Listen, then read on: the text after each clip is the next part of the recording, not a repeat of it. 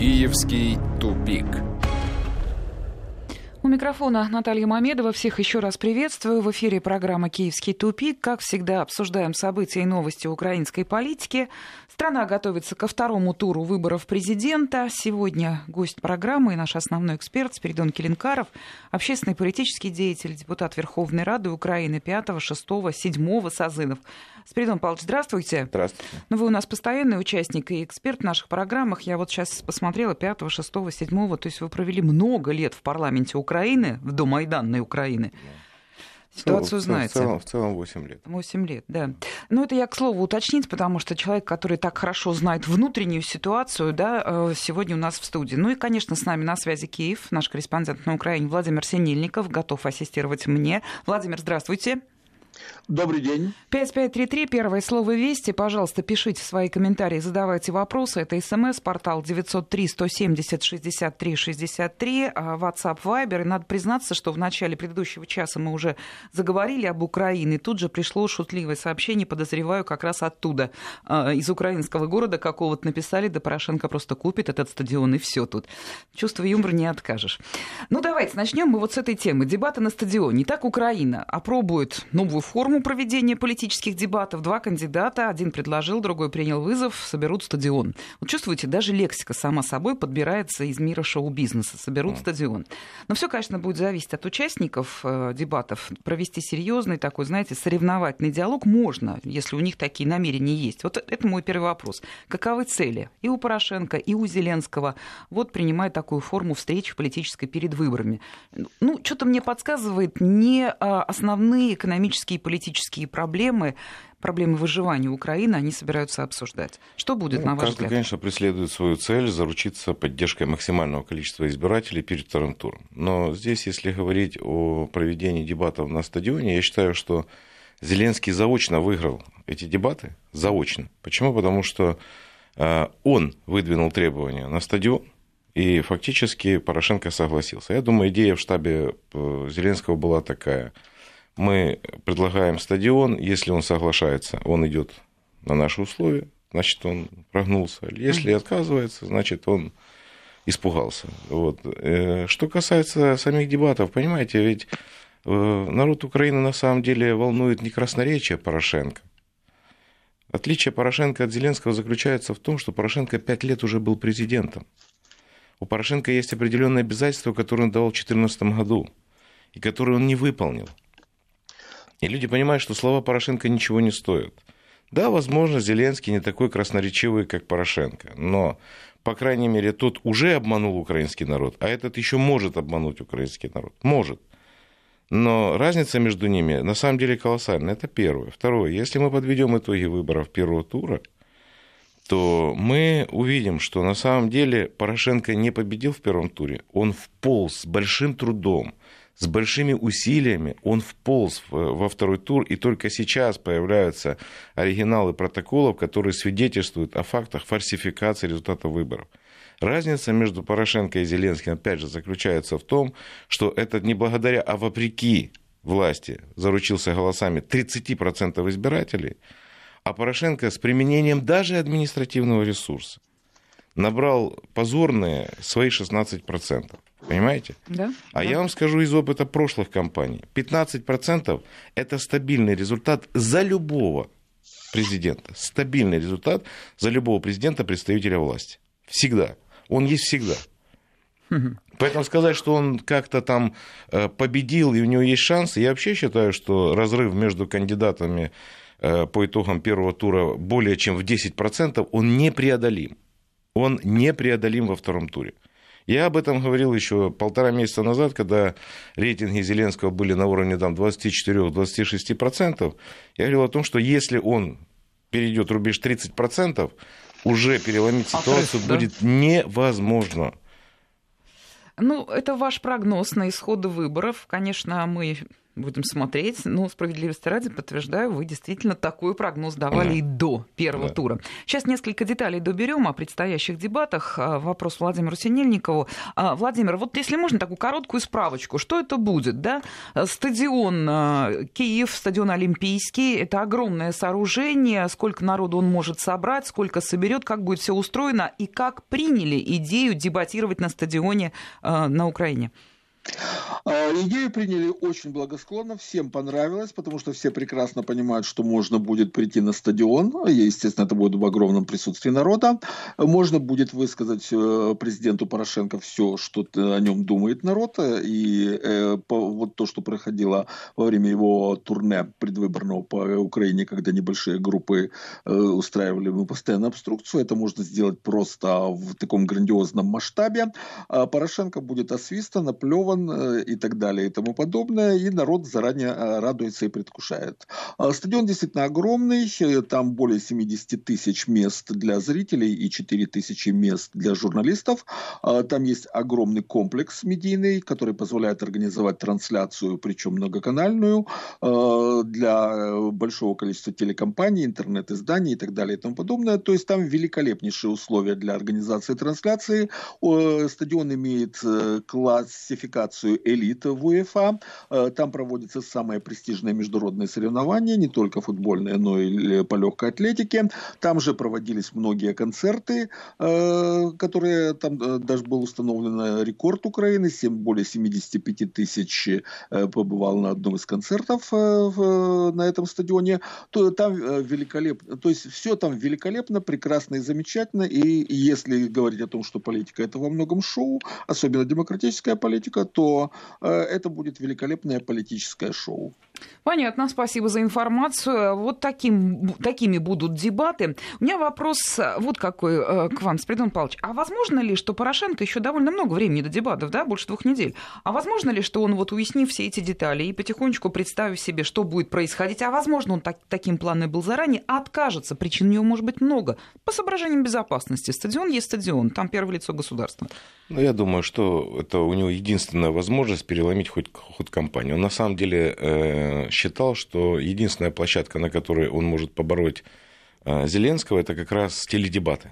Он пытался вытащить его на свою площадку. То, что сейчас делал штаб э, Порошенко, там вот эти вот, знаете, грязные ролики там угу. и все остальное, они поняли, что на этой площадке они победить Зеленского не могут, потому что у него на самом деле очень профессиональная команда Которая... Зеленского? Конечно.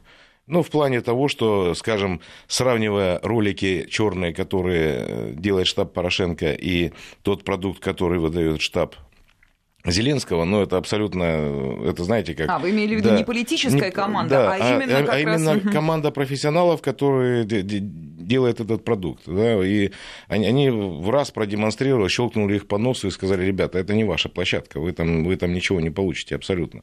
Поэтому дебаты – это единственная возможность для Порошенко на самом деле э, переломить ход э, этой кампании, потому что в красноречии ему отказать, ну, как бы сложно, да, сказать, что он, допустим, не умеет умеет вести дебаты. Он единственное, наверное, что он умеет, это молоть языком.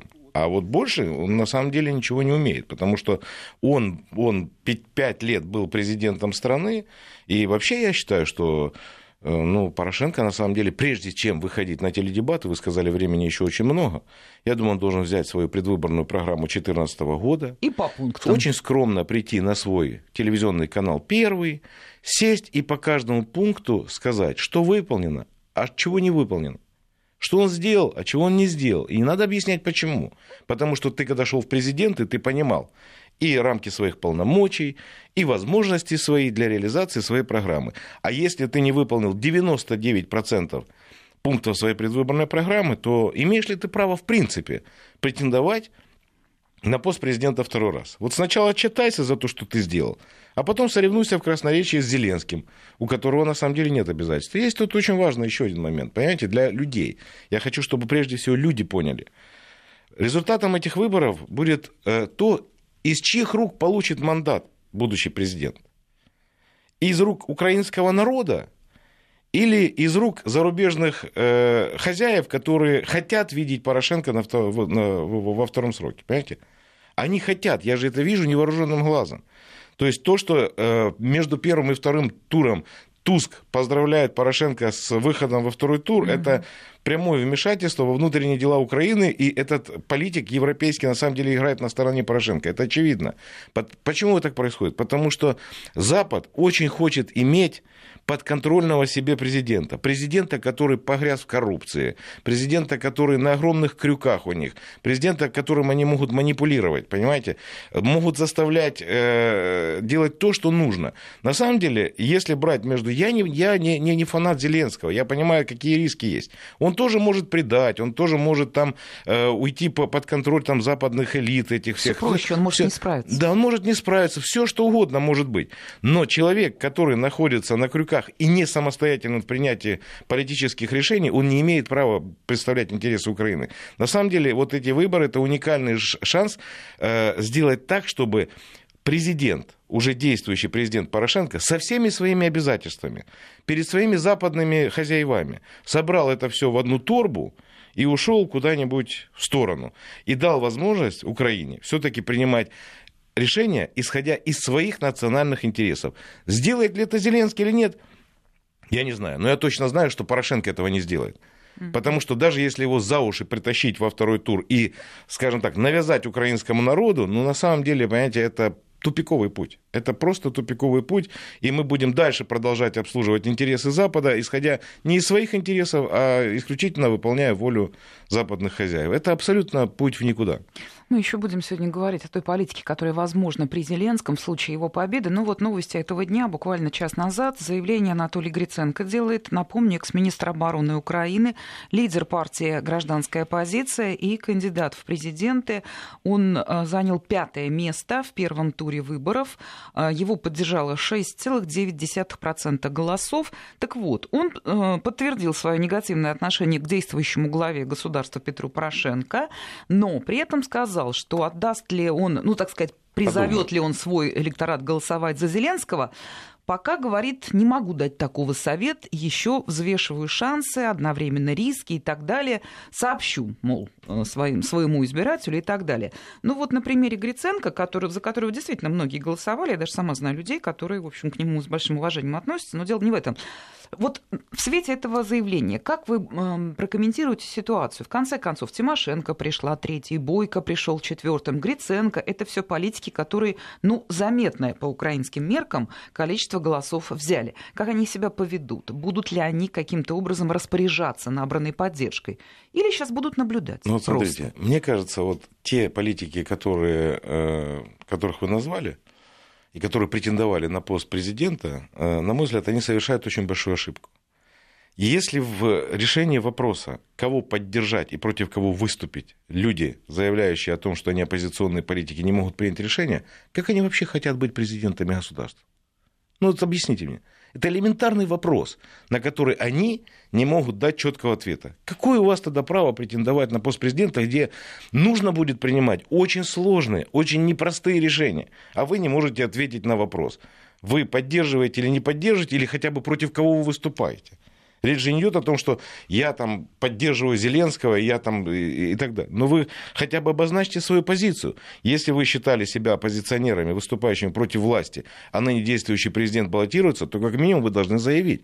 Мы сделаем все возможное и невозможное для того, чтобы человек, который на самом деле не выполнил обещания, который проводил политику, которая противоречит интересам Украины, не должен стать президентом Украины. Хотя бы так.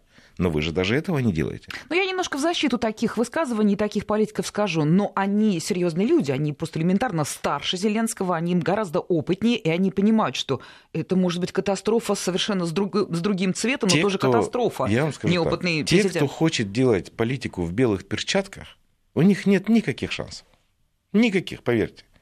Политика это слишком сложно для того, чтобы ее делать в белых перчатках. Поэтому они считают, что таким образом они минимизируют для себя риски, но народ Украины как раз ставку делает на президента, который готов брать на себя ответственность за принятое решение. Они чистоплюев, которые говорят, вы знаете, я хочу вот как-то вот и президентом быть, и решений как бы не принимать, и, и тем нравится, и этим нравится. Так не бывает.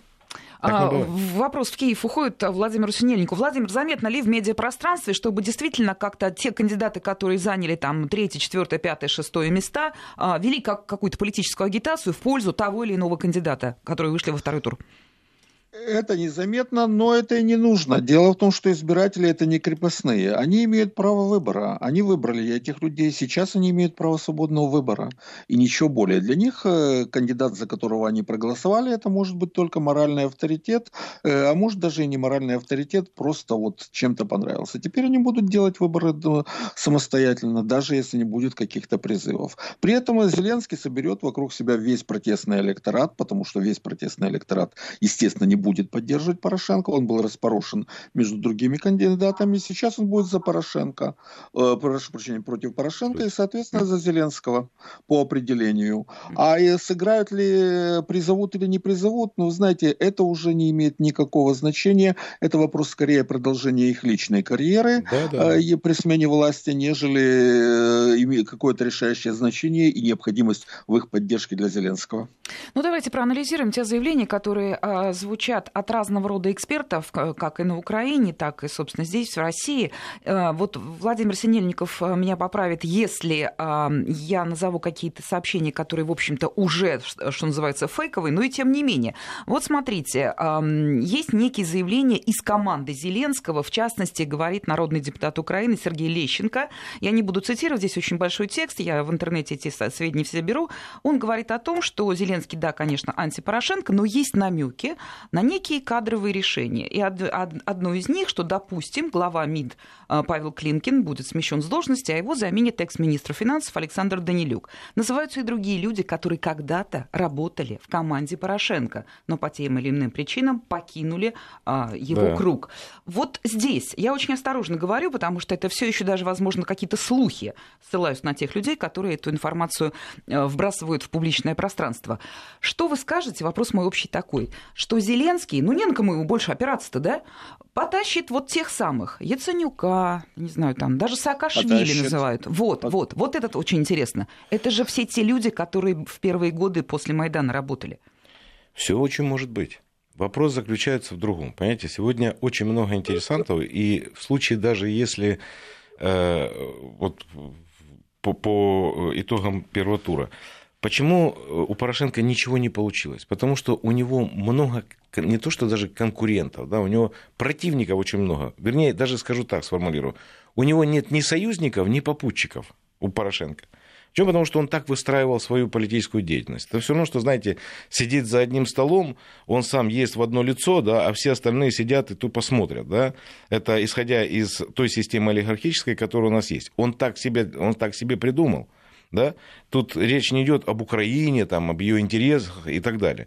Яценюк, ну вот вы, вы назвали Яценюка. Скажите, Яценюк э, будет поддерживать э, Порошенко, если этот человек такими методами против него боролся. Ну, вы же помните, да, эту историю там с 30 миллиардами, миллионами, которые там тратились на дискредитацию Яценюка. Конечно, они понимают, что если останется Порошенко, то у них нет никакого шанса на политическое будущее.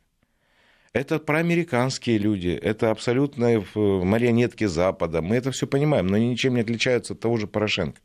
Ничем. Это не означает, что в этой ситуации мы должны себе позволять поддерживать марионетку Яценюка или марионетку Порошенко. Этих людей всех необходимо устранить от власти. Это один момент. А второй момент, очень важный. Почему я считаю, что Порошенко недостоин быть президентом?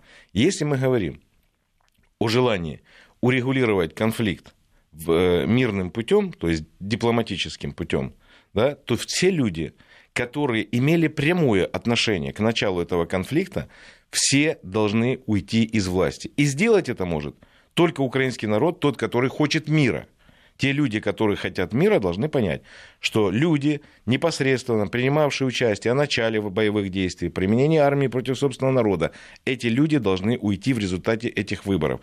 Если они не уйдут, то никакого шанса на мирное урегулирование конфликта дипломатическим путем не будет. Невозможно это просто, понимаете? Поэтому я как раз исхожу из того, что неважно, там э, хороший Зеленский, плохой Зеленский, я не знаю, что он будет делать, но я знаю, что этот человек не принимал решений о начале войны, этот человек не принимал решения о применении армии против собственного народа, он не совершал военных преступлений, и у него есть окно возможностей для того, чтобы урегулировать конфликт на Донбассе. У него есть, подчеркиваю, возможность он это пока сделать. никак не это не значит, эту тему. Это не значит, что он им воспользуется, но у него он есть. Но противоречие как раз заключается в том, что у него это окно возможности есть, а у тех, кто принимал непосредственное решение и совершил военное преступление, у них таких возможностей нет. Поэтому... Мы будем вот продолжать тему, да, анализировать возможные первые шаги Зеленского, если он побеждает. Но пока, Владимир, вот до новостей три минуты, давайте посвятим, вот как бы, да, есть ли экспертные комментарии по поводу того, на кого Зеленский будет опираться? На тех молодых людей и не очень молодых, на кого он опирается сейчас, это его шоу-команда. Это те, кто готовит «Квартал 95», ребят, с которыми он работает много лет, но они не политики.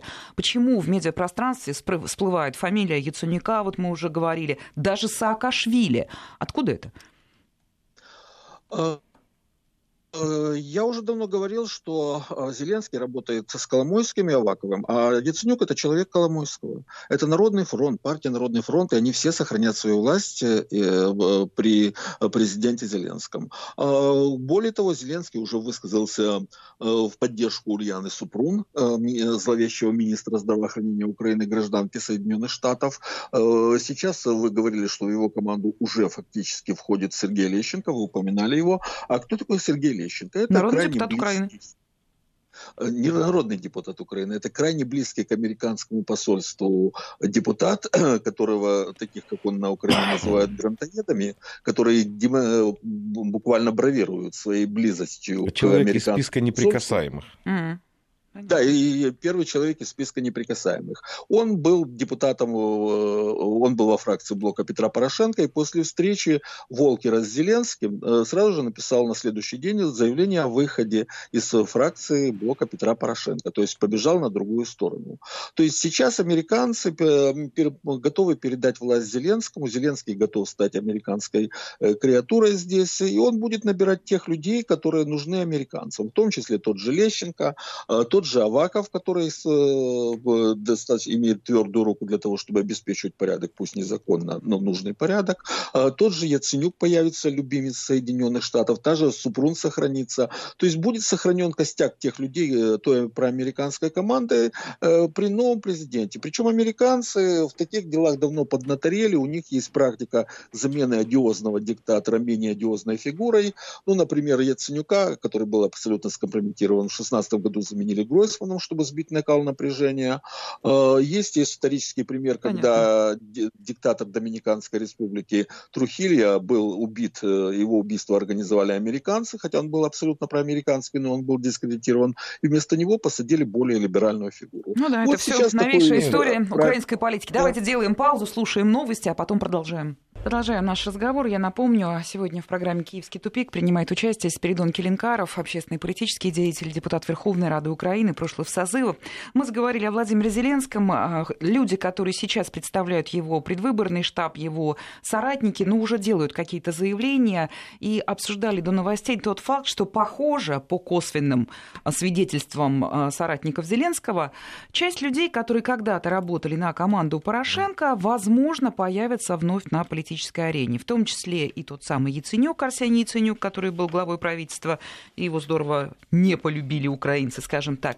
Здесь мы практически закончили э, обзор этой темы. Единственное, что, Спиридон Павлович, я хочу, чтобы вы отдельно прокомментировали фамилию Саакашвили. Почему многие комментаторы, э, эксперты там, на Украине, говорят о том, что он может вернуться в случае победы Зеленского и какую-то позицию занять?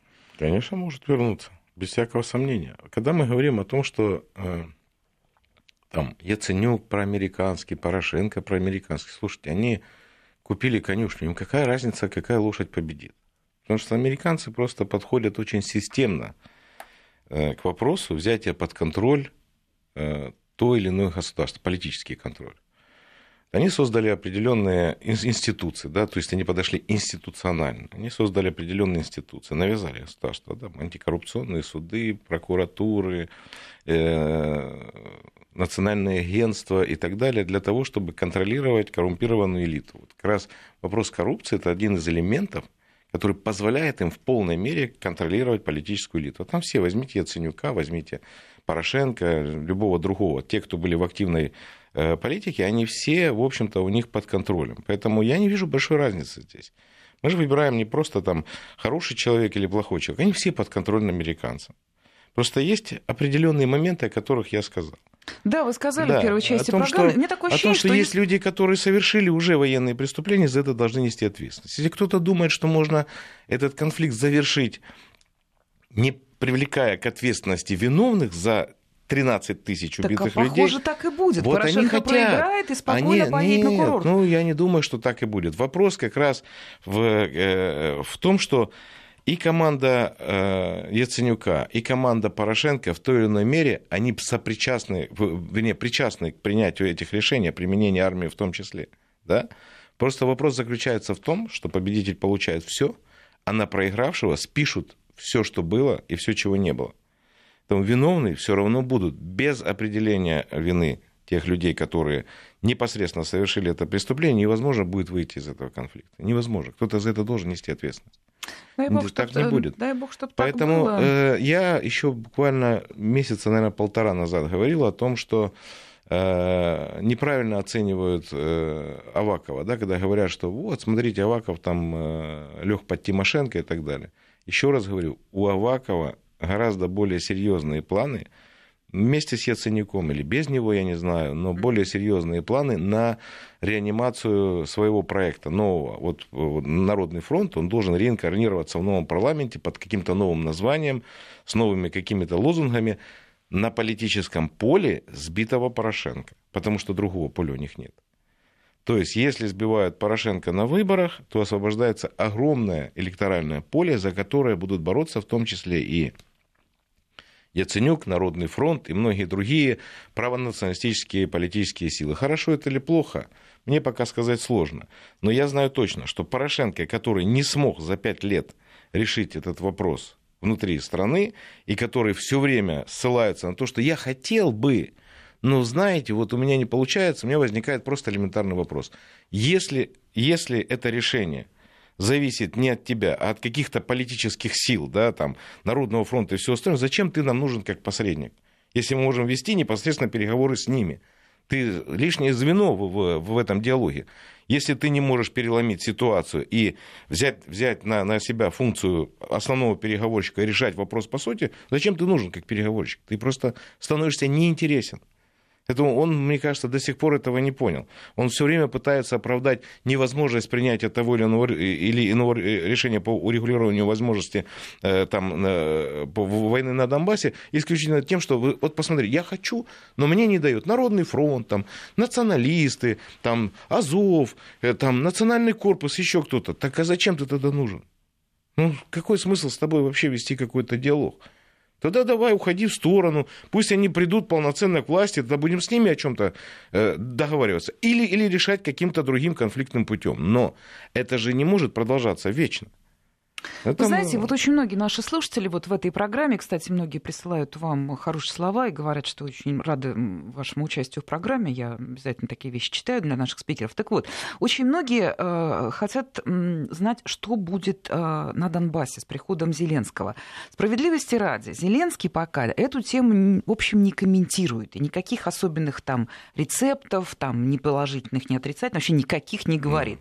И также очень осторожно ведет себя, если ему задают вопросы об отношениях с Россией. Единственное, что он сказал конкретно, это то, что он будет защищать русский язык на Украине. Больше mm. пока ничего. И вот, собственно, для Донбасса Зеленский это кто? Это зло, это никто, это Всё, защитник. Еще раз говорю, у Зеленского есть шанс на то, чтобы через переговоры урегулировать абсолютно безболезненно, кстати, через для себя. переговоры с кем? С э, Луганском, с Донецком, с Российской Федерацией в рамках тех решений, которые были приняты. Понимаете, не нужно выдумывать велосипед. Вот есть минские, э, минские договоренности. Они же есть. Они же уже приняты. Берите текст документа Берите и езжай документ, Донецк. садитесь и говорите, пункт первый, прекращение огня, пункт второй, отвод войск. И у Зеленского есть шанс сказать, ребята, это не я принимал эти решения. Это решение Совбеза ООН. И я буду реализовывать в рамках своих полномочий те обязательства, которые Украина взяла на себя. Вот и все. Не надо ничего придумать. То же самое с незаконными вооруженными формированиями. Все задают вопрос, боже мой, а что же делать с незаконными вооруженными формированиями, которые гуляют по территории Украины? Все очень просто. Выполнять закон. Первая фраза, которую должен сказать Зеленский после избрания президентом, он должен сказать, в эту страну пришел закон. И все. И вы думаете, ничего не нужно. Закон касается всех. Беда как раз Э, пятилетнего правления Порошенко заключалась в том, что закон касался только избранных. Понимаете? То есть не, э, врагов, да, но не касался друзей. Такое вот избирательное применение закона Украины. Первое, что должен сказать Зеленский, в страну пришел закон. Второе, что нужно, э, необходимо сделать, силовые структуры не должны занимать политические деятели. Это абсолютно нужно исключить ни генеральный прокурор, ни, ни служба безопасности, ни МВД не может возглавлять политик. Это, этим должны заниматься профессионалы. Эту сферу нужно вывести из э, политики. Нарушили националисты закон, арестовали, в суд и посадили. Пришли коммунисты, нарушили, или центристы, или социал-демократы, какое это имеет значение? Для президента государства какое имеет значение, какая политическая партия или деятель э, нарушает закон. Закон должен быть один для всех. Все, ничего выдумывать не нужно. Поэтому Похоже, еще... этого и люди ждут на самом деле. Даже вот те, кто просто служат, да, в полиции, в правоохранительных органах, Конечно. А, они готовы защищать закон. Конечно, но, но, но, но когда туда вкрапляются вот эти вот элементы политики, дескать, ну да, есть нарушение закона, но это же свои, а вот те чужие, те еще ничего не нарушили, они уже в тюрьмах сидят. Ну, да. это, это путь к развалу государства. Это прямой путь к развалу государства. Когда такая несправедливость в государстве, когда одних ни за что сажают, а других за совершение преступления э, к ним лояльно их отпускают, ну, понимаете, доходит до смешного, когда генеральный прокурор при, приходит в суд, да, и подсудимого забирает фактически с заседания суда. Это как вообще? Как это объяснить? Это какое мы строим государство? Кто, кто, кто хочет жить в таком государстве? Да никто. Люди хотят четко понимать, если есть закон, он должен касаться всех. Если вы этого не способны сделать, то это прямой путь к развалу страны. Спиридон Павлович, вот вы говорите здесь много об ответственности политика, если он называет себя политиком. Если бы были в России открытые участки, вы бы сейчас взяли на себя ответственность проголосовать конечно, за Зеленского? Конечно. А, короткая пауза и продолжим. Киевский тупик.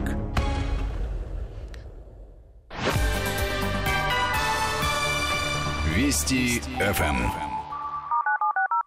Ну, давайте оставшееся э, вот время до финала программы посвятим все-таки еще таким э, людям, как господин Бойко, Медведчук и э, всей тематике, которая идет за ними.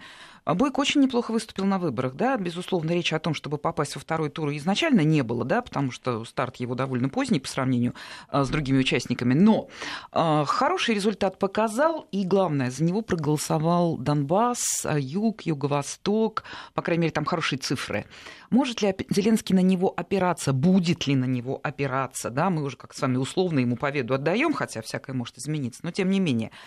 И вообще, э, кто теперь Бойко и силы, стоящие за ним для украинской политики? Вот прежде чем вы начнете комментарий, я хочу Владимира Синельникова, который вернулся к нам, были у него проблемы со связью, вот такой вопрос, Владимир, вам отправить. Сейчас Бойко после выборов активен? Он слетал в Москву, у него были переговоры, он э, даже стал фигурантом или не стал, попытались сделать его фигурантом уголовного дела и так далее. Он сейчас притих или он ведет активную кампанию, потому что он понимает, что впереди парламентские выборы, а у него уже есть успех, небольшой, но есть. Я думаю, что сейчас Бойко как раз занят именно разработкой стратегии на следующую кампанию, на выборы в Верховную Раду, но сейчас каких-либо э, активных действий с его стороны нет. Правда, есть заявление о том, что будут э, обжалованы в суде результаты голосования э, в Донецкой и Луганской областях, где контролирует ситуацию полностью президент. Там, по его словам, выявлены огромные фальсификации. Да. Это, этот иск готовится, он будет подан в суд, и, но в остальном он пока что не делает каких-либо публичных заявлений. В принципе, до завершения выборов они, наверное, и не последуют, разве что он, вероятнее всего, может высказаться в поддержку Зеленского по той простой причине, что либо Зеленский, либо Порошенко, выбор невелик, и если не за Зеленского, то за Порошенко. Тем более, что избиратели Бойко в основной массе будут голосовать за Зеленского, э, так как, э, опять-таки, потому что это протестный электорат против Порошенко. А, так что сейчас э, готовятся коалиции, готовятся структуры, разрабатывается стратегия а на следующие выборы, но каких-либо вот таких явных публичных действий в настоящий момент нет. Угу. Ну и вот, Спиридон Павлович, вот Бойко, да, вот его позиция теперь, ну, в обновленной уже украинской политике. Первый тур был, цифры другие, расклады немножко другие. Я думаю, что это не тот результат, э, который должен был бы быть у Бойко. И связано это как раз с фальсификацией результатов выборов. Я просто из своего личного опыта скажу, что основная фальсификация как раз заключается в том, что в протоколах для голосования кандидаты меняются местами. Вот, и это зафиксировано, кстати, на этих выборах тоже.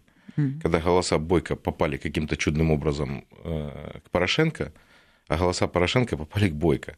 Это для того, чтобы не мучаться там с цифрами. Да? Взяли просто кандидатов местами поменяли, все бьется в протоколе, а голоса одного ушли к другому кандидату.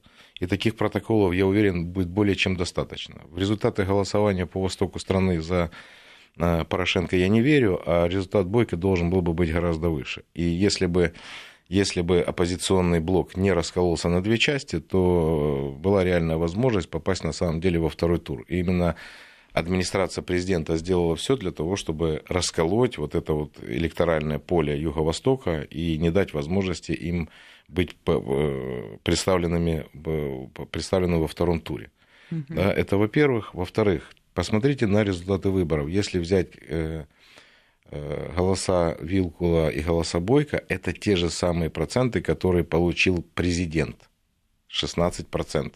Это те же самые голоса. Тогда чего стоят слова Порошенко о том, что мы уже побороли всех, мы уже всех победили, Украина как никогда объединилась и так далее. На самом деле выборы показывают совершенно другое. Все усилия Порошенко по Томасу, война, антироссийская истерия и так далее загнала его вот туда вот в Западную Украину в рамках двух областей.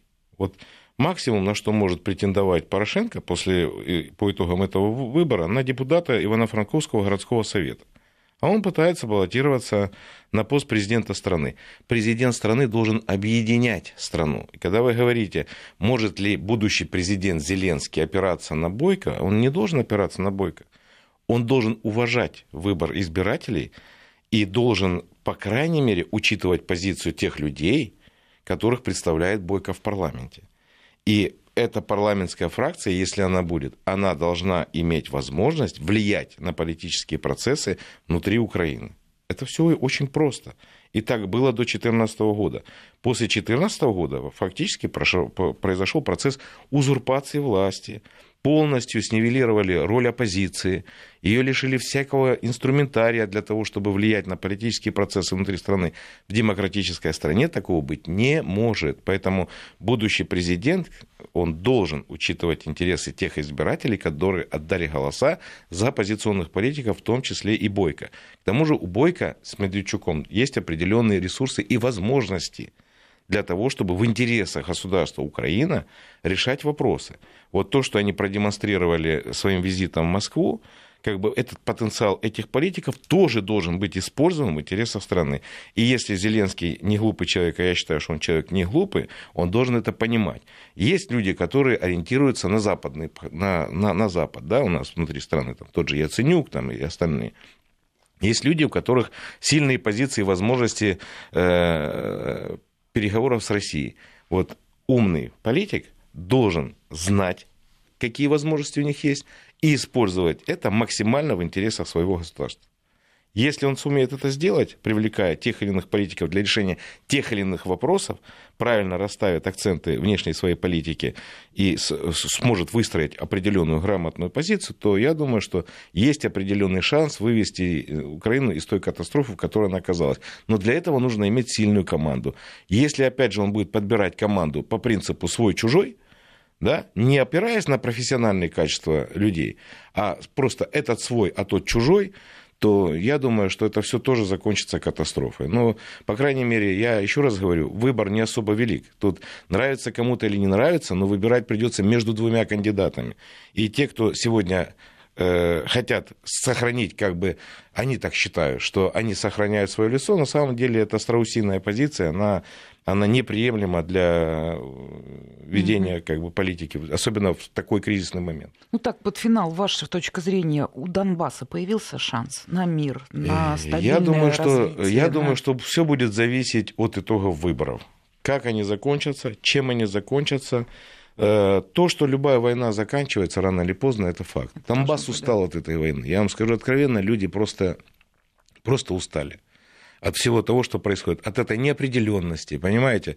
Лучше говорить ужасный конец, чем ужас без конца. Вот я против того, чтобы это был ужас без конца. Эту ситуацию нужно э, завершать и дать возможность людям полноценно, полноценно жить в стране, в которой они хотят жить. Спасибо вам большое. Спиридон Келенкаров участвовал сегодня в программе «Киевский тупик». Следим за развитием событий.